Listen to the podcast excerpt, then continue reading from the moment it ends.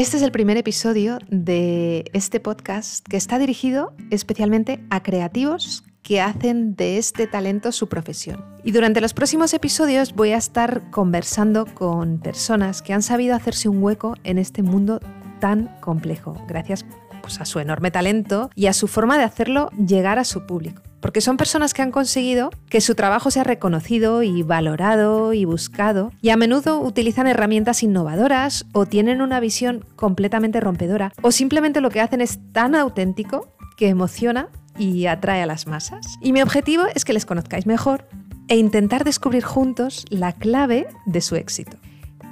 Y mi primera invitada es Yoyo Sena, una artista madrileña que ha ido echando raíces por rincones muy diferentes del mundo. Incluso vivió los meses del confinamiento sola en una isla del Océano Índico. Y esa cantidad de vivencias se puede apreciar claramente en, su obra, que es auténticamente Yoyo Sena. Es una obra como ella, pues sensible, luminosa, fresca, atrevida y en continua evolución. Yo os invito a descubrir su obra entrando en su perfil de Instagram arroba yoyosena y espero que disfrutéis de esta conversación en la que nos cuenta cómo ha conseguido que sus obras se conviertan en objeto de deseo. Aquí os dejo la conversación.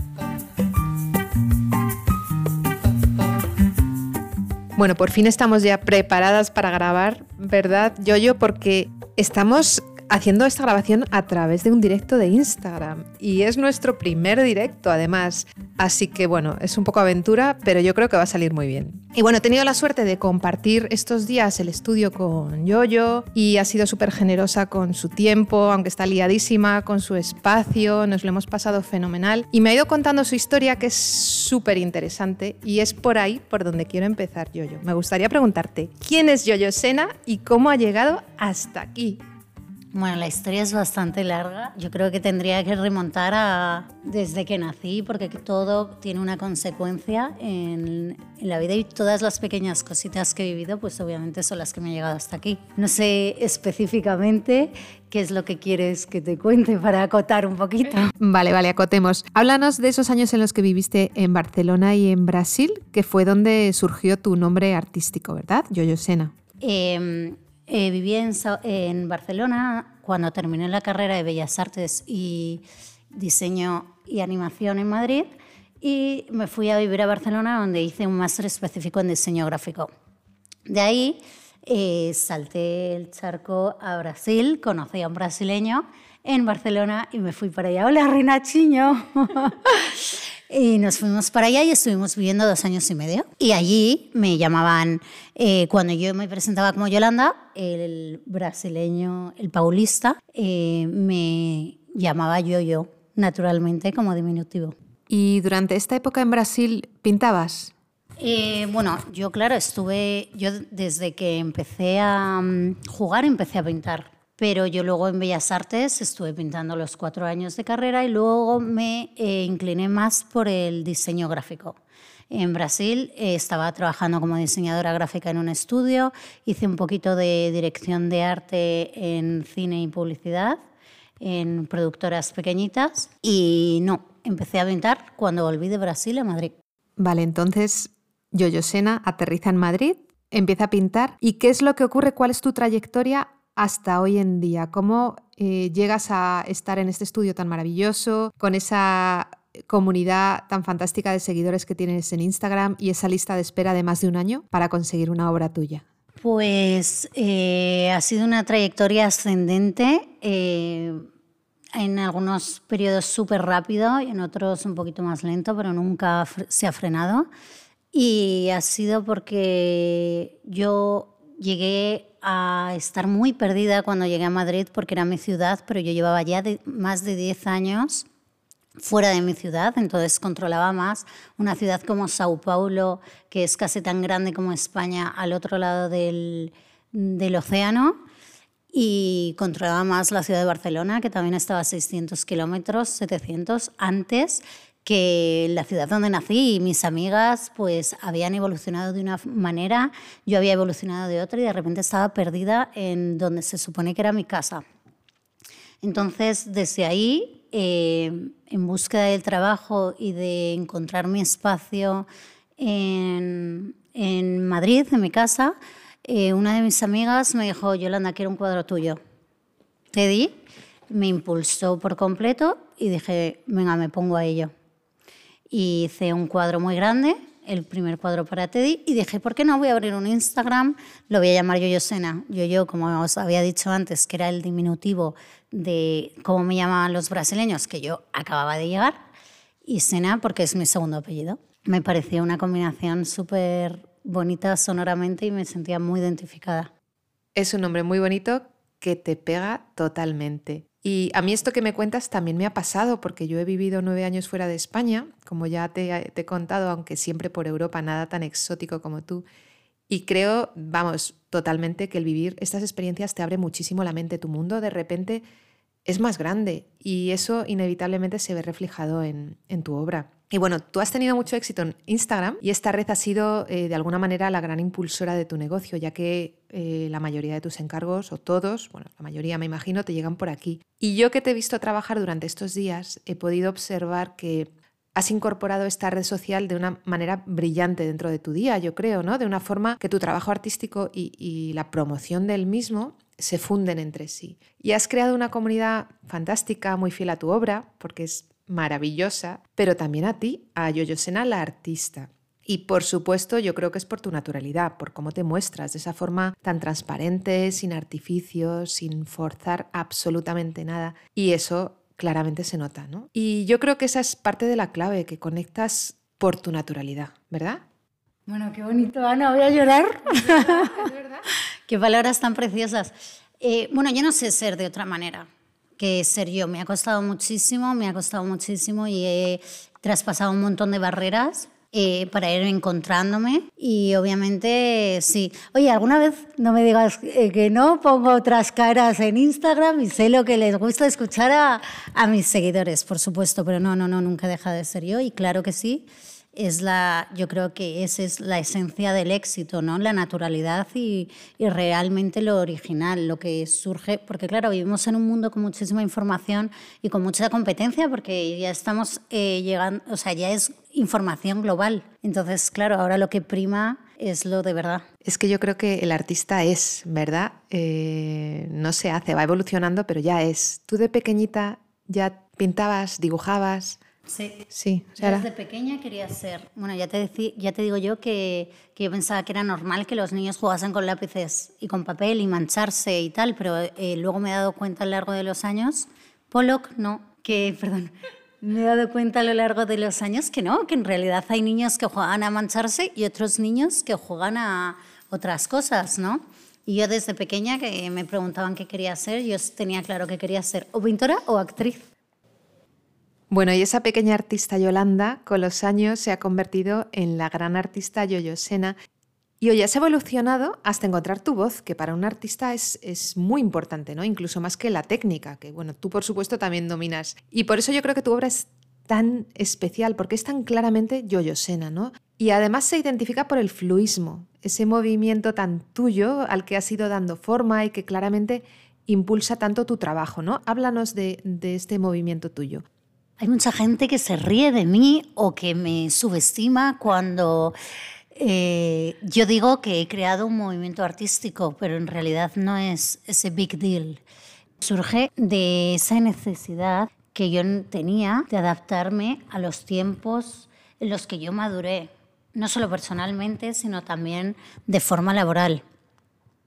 Yo veía que, que necesitaba desaprender lo que me habían enseñado en el cole y en casa, porque sentía que lo que me habían enseñado valía para los tiempos que ellos vivieron, pero que a mí lo único que me hacían era crear barreras psicológicas que te hacen pensar dentro de una caja que ahora ya no tiene ningún sentido. Me castigaban por ensuciar, por desordenar y decían de una forma despectiva, este cuarto es un caos. Y la primera frase eh, con la que yo abrí la tesis que escribí sobre el fluismo es que el fluir es contemplar lo sucio como textura, el desorden como inspiración y el caos como un universo. Y las filosofías antiguas eh, orientales tienen muchísimo que ver con esto, con el desapego, con con lo de seguir y con lo de que las trabas son regalos, sino momentos equivocados de una vida. Las trabas son regalos. Parémonos un momento ahí, porque creo que eso es otra de las claves de tu éxito, Yoyo, el, el saber encontrar en tus fracasos una oportunidad para aprender, para cambiar de rumbo, para probar algo nuevo y es algo de lo que me interesa muchísimo hablar en este podcast. Háblanos de tus fracasos.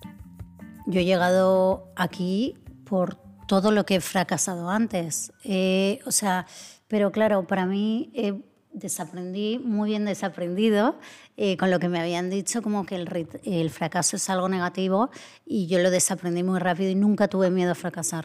Una vez que yo me solté y salí de casa, me fui a Barcelona, nunca tenía miedo a fracasar y siempre me caía una y otra vez y era muy fuerte respecto no que no llorase, sino que me podía volver a levantar y siempre conseguía aprender eh, algo, mucho de lo que había pasado. Siempre el fracaso o la mayor decepción, yo sabía que iba a pasar y que lo que me iba a dejar iba a ser mucho mejor he fracasado en todo y voy a seguir fracasando, a lo mejor no en todo, pero sí en el 80.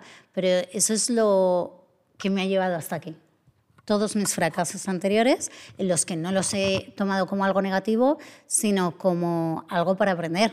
Y he aprendido un montón laboralmente con todos mis cientos de trabajos de los cuales me han echado o me he ido o literalmente fracasado o de todos los cuadros que, que he tachado o de todos los botes que se me han estallado en, en los lienzos. Esto me pasó literalmente en segundo de carrera, cuando yo tenía que hacer una obra y tenía que expresar, bueno, yo quería expresar la luz, el movimiento, la profundidad, el color, y estaba pintando un, un, paisaje completamente figurativo, muy como me habían enseñado que yo lo tenía que hacer. Y cuando quise eh, incorporar el blanco, en mi hora se explotó el bote de un litro y se me cayó encima del lienzo. Y cuando lo quise, mi primera reacción fue querer arreglarlo, entre comillas, para que eh, quedase bien. Y cuando me paré un segundito y vi mi error, otra vez entre comillas, me di cuenta de que no es que no solo era un error, sino era exactamente lo que quería expresar. Y así surgió el fluidismo pictórico también, que, que va mucho con la filosofía, obviamente, completamente ligado con esta filosofía. Fluir es fallar, volverse a levantar y seguir pintando, ¿no? Y oye, vamos a hablar justamente de eso, de pintar, de, de tu proceso de creación porque la mayoría de tus obras las haces por encargo, atendiendo a esa lista en la que tus futuros coleccionistas esperan pacientemente su turno, ¿verdad? Eh, sí, efectivamente. Y oye, cada vez que empiezas un nuevo trabajo hay una fase de comunicación, ¿no? En la que habláis para que tú puedas empezar a imaginar esa obra. ¿Cómo creáis la paleta de colores? Eh, en realidad, los clientes normalmente se inspiran en los colores de otras obras que han visto antes, eh, pero mucha gente me manda fotos de algún recuerdo bonito, como un viaje o eh, justamente la paleta de colores que hice ayer. quería que fuese inspirado en un atardecer de África. Para mí eso me resulta súper, fluye de una forma súper sencilla porque mm, un atardecer en África es luz, es perspectiva, es fuerza y respecto a los colores no hay un bote que tenga mi paleta de colores o la paleta de colores que le presento al cliente, ¿no? No es un magenta normal o un azul 47 de, tal marca, sino que es el azul con todas las variedades que yo creo, eh, no solo a base de las transparencias en el lienzo, sino también en el, en el mismo papel que yo presento al cliente. Es decir, que en realidad la paleta de colores eh, se forma y la creo yo en, en el lienzo de transparencias y mezclas que van surgiendo gracias a la expresión del fluismo. Oye, y hoy estamos grabando aquí en el estudio Galería de Gestilar, que es donde tú trabajas, es la residencia artística de Yoyo Sena, y donde yo he estado estas semanas como artista invitada, lo cual nos ha permitido conocernos y trabajar juntas, que ha sido absolutamente genial. Y te quería preguntar sobre esta colaboración tuya con Gestilar, y para que nos cuentes un poquito cómo surgió todo y qué es lo que te aporta. Pues eh, Gestilar es una constructora. No me quiero meter mucho en la definición de gestilar porque eh, como no soy del sector, eh, puedo meter un poco la pata, pero bueno, es una empresa muy grande que se dedica a la construcción y a la venta de, pisos preciosos porque ya le están dando un giro y ya están entrando en interiorismo. Bueno, aparte de tener otras eh, pequeñas empresas satélites y bueno, y lo que hacen es apoyar el deporte en un principio y empezaron eh, con la iniciativa de apoyar el arte eh, con Yoyo Sena, conmigo. Entonces, eh, la idea es que tienen estos espacios espectaculares, este en concreto en, en Valdebebas, en Madrid, y lo que han hecho ha sido pues cederme el espacio a cambio de que yo pinte libremente. Entonces, claro, estoy como viviendo el sueño americano literalmente. Yo creo que es una iniciativa estupenda que promueve el arte de artistas emergentes y bueno, a nosotros nos ayuda muchísimo, sobre todo a ti que puedes disfrutar de este estudio maravilloso, pero creo que es muy beneficioso para la sociedad en general, porque al final rodearse de arte mm, eleva la creatividad, tiene muchísimos beneficios, reduce el estrés, mejora el estado de ánimo, enriquece nuestras vidas. Así que ahí lo dejo. Espero que más empresas tomen nota. Bueno, ya estamos llegando al final de, esta entrevista y te quiero preguntar, para finalizar, ¿qué consejo le darías tú a esos artistas jóvenes o no tan jóvenes que están ahora empezando o que ya llevan unos años trabajando y que te ven a ti y dicen, me encantaría poder llegar a donde ha llegado Yoyo Sena? ¿Qué consejo les darías? Pues en realidad eh, los fracasos de los que hablábamos antes lo que me han dado ha sido un autoconocimiento súper extenso, ¿no? Entonces, eh, yo creo que mi consejo es autoconocerse bien, saber cuál, qué es lo que quiere, lo que no quiere en un principio, siempre es mucho más fácil, y ir a por ello. Ser original y ser de verdad, que eso es lo que más vende ahora. Aparte de eso, una vez que ya sabes quién eres, lo que no quieres y cuál es tu camino, que no siempre es súper claro, ¿eh? pero, sí, pero dirigirte a él paso a paso y trabajar todos los días y cuanto más trabajas, más te vas conociendo a ti, más se va haciendo el camino. Así que hay que trabajar, trabajar, no rendirse, caerse muchas veces, seguir aprendiendo y seguir trabajando. Pues eso justo te deseo yo, yo, que sigas aprendiendo, que sigas trabajando, que tengas muchísimo éxito, aunque ya lo tienes, pero todavía más, porque te lo mereces y además el mundo necesita arte como el tuyo. Y muchísimas gracias por haber sido mi primera invitada al podcast. Muchísimas gracias, Ana. ¿Y te puedo preguntar yo a ti entonces? ¿A mí? sí, yo también tengo curiosidad de cómo llegaste a pensar en un podcast así porque tú eres artista, ¿no? Yo también me considero artista, pero claro, en ningún momento se me ocurre dar el paso a algo tan audiovisual, ¿no? Vale, pues mira, aunque yo me expreso pintando, eh, soy muy fan de la radio y de los podcasts y me apetecía crear un espacio en el que hablar sobre arte, pero desde dentro, ¿no? desde el punto de vista del artista, del diseñador, del interiorista, de todo aquel que ha hecho de su creatividad su profesión. Porque creo que son historias muy bonitas de las que podemos aprender mucho. Así que bueno, se trata de eso básicamente, de compartir, de aprender y de acompañarnos en la soledad de nuestro estudio. Y me alegro de haberme estrenado contigo. Muchísimas gracias, Ana. Bueno, y si queréis conocernos mejor, podéis hacerlo a través de Instagram, donde Yoyo es Yoyosena y yo soy Ana-Kai-Art.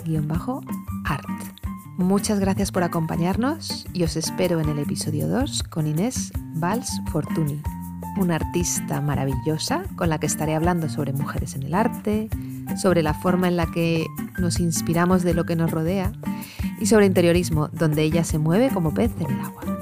Hasta pronto.